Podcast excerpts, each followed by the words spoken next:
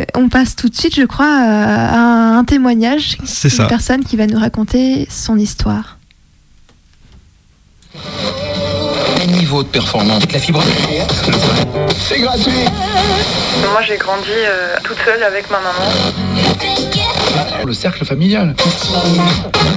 Moi, personne mobilise Maman, donc euh, je connaissais pas mon père. Je l'ai rencontré quand j'avais peut-être 5 ans. Je l'ai vu une fois, une journée. Je me rappelle euh, d'un truc, c'est que en fait, euh, mon père euh, avait un chapeau. Et, moi, quand, j'avais 4 ans, j'avais des dreads. Et, en fait, je voulais absolument voir si sous son, chapeau, il avait, aussi des dreads comme moi, des cheveux comme moi.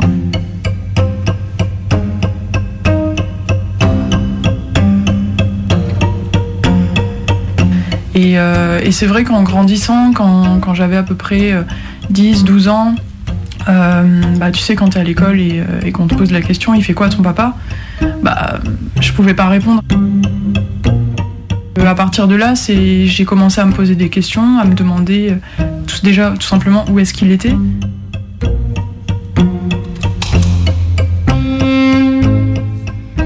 J'ai commencé un peu à avoir, à ressentir de la colère. Je pense que c'est un sentiment assez naturel. J'avais pas envie de le connaître parce que bah, lui ne cherchait pas à me connaître tout simplement.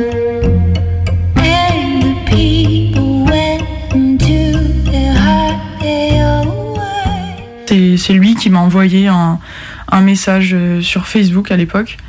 Euh, J'avais 13 ans et, euh, et ce message c'était euh, Coucou la famille, comment ça va?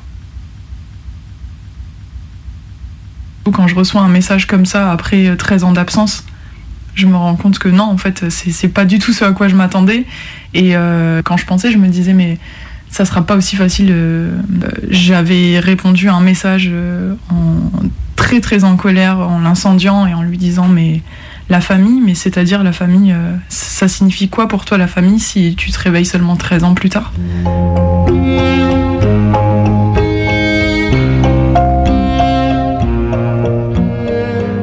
Essayé de me recontacter un petit peu plus tard, quand j'avais euh, 16 ans, 17 ans, toujours avec ce genre de petits messages euh, ça va.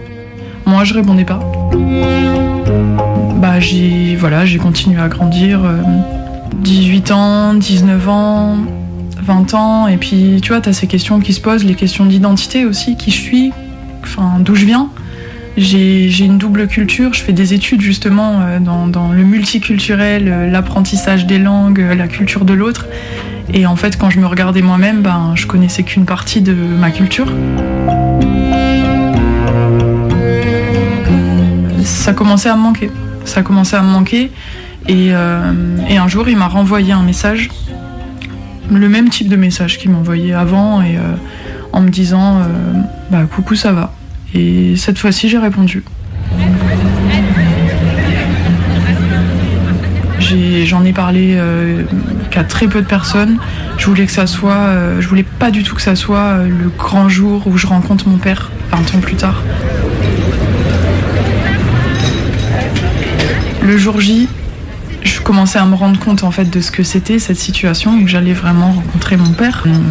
Et je me souviendrai toujours quand je suis rentrée dans le métro et que ça y est, je partais. Euh, j'ai eu qu'une envie, c'était de rebrousser chemin et de rentrer chez moi et de me dire non, on arrête tout. je, fais la morte et j'y vais pas.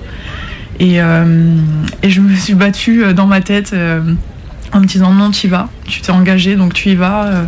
et puis qu'est-ce qui peut, qu'est-ce qui peut se passer, qu'est-ce qui peut bien se passer, tu verras bien, tu feras bien ce qui se passe et, vas-y. Donc j'y suis allée, la boule au ventre, je, stressais. Mais je m'étais promis une chose, c'est que je voulais pas pleurer, je voulais pas montrer mes émotions.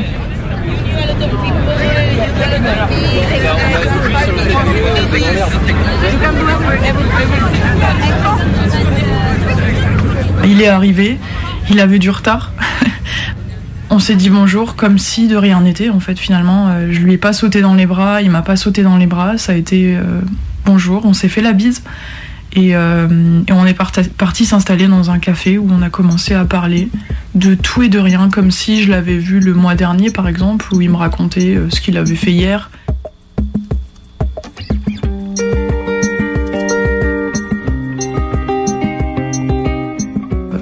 On est resté euh, une heure ensemble et il y a un moment en fait où moi ça me, ça démangeait. J'avais envie de parler, j'avais envie de lui demander des choses un petit peu plus, euh, profondes et euh, bah, c'est ce que j'ai fait. C'est ce que j'ai fait et puis c'est à ce moment-là où la rencontre a pris un petit peu plus de, dimension, plus de sens aussi. Déjà, la question qui me démangeait, c'était en fait, j'ai combien de frères et sœurs?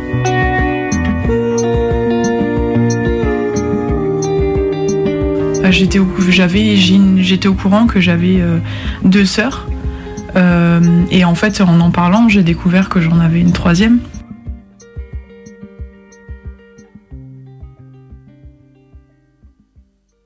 J'ai eu envie de les, les rencontrer. C'est euh, là, c'était c'était mes sœurs. Elles, euh, je pouvais pas leur en vouloir. C'était la force des choses qui avait fait que on s'était jamais vus. J'ai une petite sœur du coup qui a 13 ans et euh, une autre sœur qui a 21 ans. Donc euh, avec qui euh, bah, je suis proche en âge. Donc ce qui s'est passé, c'est que le jour même de la rencontre avec mon père, complètement inattendu, il m'a dit bah, je vais t'emmener voir déjà ta petite sœur, ma petite sœur de 13 ans. Donc là, je me retrouve à monter dans sa voiture et à partir chez la mère de, de ma petite sœur. Et puis la seconde surprise, c'est que bah, le lendemain, je me retrouve aussi à, à voir mon autre sœur. Ça a été une grande rencontre et euh, ça s'est super bien passé. Le feeling est passé tout de suite. Euh, on a tout de suite commencé à rigoler. Et la première chose que, que ma sœur m'a dit quand, quand je suis arrivée lui dire bonjour, elle m'a dit euh, Ah bah enfin je le rencontre.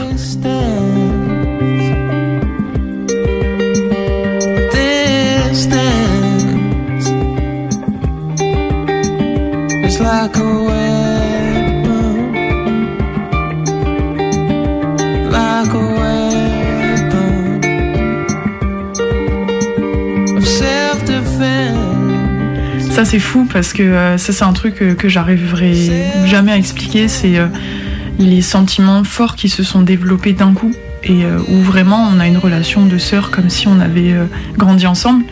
On, rigole tout le temps ensemble, on se chamaille sur certains trucs.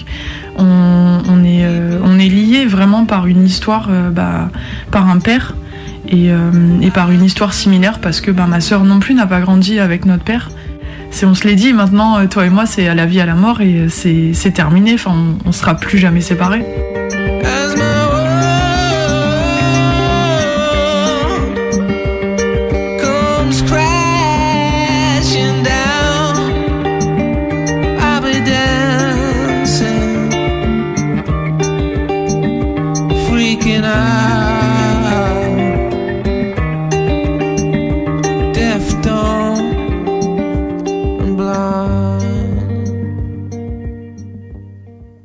Cet été, on est partis euh, toutes les deux ensemble euh, voir, euh, voir notre famille en Martinique. Donc, moi, c'était ma première fois en Martinique. On, a été accueillis à bras ouverts et c'est comme si tout le monde nous attendait en fait. Et il y a même, je m'attendais tellement pas à cet accueil que j'osais pas le premier jour appeler ma tante Tati. Et quand j'ai dit son prénom, je me suis fait reprendre par mon autre tante qui était à côté qui a dit Tu l'as appelé comment? Et j'ai dit Bah, par son prénom. Elle me dit Non, c'est Tati. Pareil, euh, ma grand-mère qui, euh, qui met un point d'honneur à me parler créole parce qu'elle sait que j'ai pas grandi euh, dans un environnement où j'entendais parler créole. Et c'était marrant parce que tout ce qu'elle me disait, elle me le disait en créole. Et bah, des fois, je comprenais rien. Mais euh, pour elle, c'était hyper important de me transmettre ça. Et moi, je l'ai vu comme une preuve d'amour. Tu vois, une preuve de j'ai envie de t'inclure, j'ai envie de que tu connaisses aussi notre culture. What if I'm wrong? What if I lied? What if I Bah ça, c'était quelque chose qui m'a fait qui m'a fait du bien parce que je me suis sentie euh, ben, faire partie de la famille très clairement. J'étais chez moi. J'étais avec ma famille, avec les miens, entourée de, de personnes qui, euh, ben, qui, qui m'aiment tout simplement.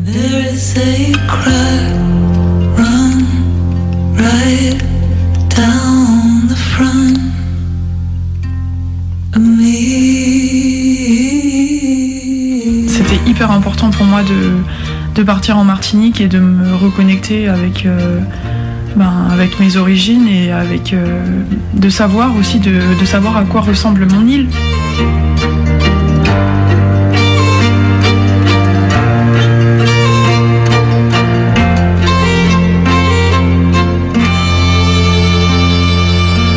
Quand J'avais vraiment besoin euh, de, de rencontrer ma famille noire parce que je suis métisse, donc ma mère est blanche, mon père est noir, et en fait euh, j'ai toujours été euh, élevée dans un environnement blanc. Euh, j'ai vécu dans un environnement blanc et, euh, et j'avais besoin en fait de me reconnecter à mon identité noire parce que des fois j'avais l'impression de pas être légitime d'être noire. Quand, tu es un enfant euh, qui est élevé dans une famille blanche, je suis la seule métisse de ma famille du côté de ma mère. Et, c'est vrai que des fois, question d'identité, bah, j'avais personne vers qui me rapprocher pour mes cheveux, par exemple. j'ai des cheveux crépus. euh, toutes mes cousins, euh, tous mes cousins, mes cousines euh, ont les cheveux lisses. Enfin, personne savait s'occuper de mes cheveux. C'est bête, mais c'est quelque chose qui m'a fait me sentir différente.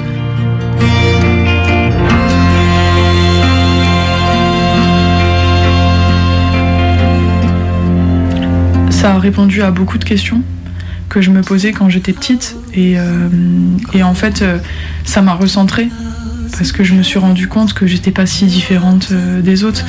Quand j'étais avec euh, mes cousins, mes cousines, eux sont blancs et moi je suis métisse.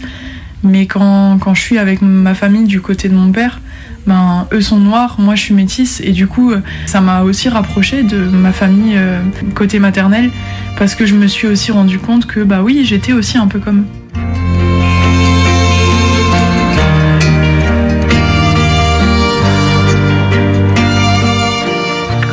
souviendrai toujours quand je suis rentrée dans le métro et que ça y est, je partais.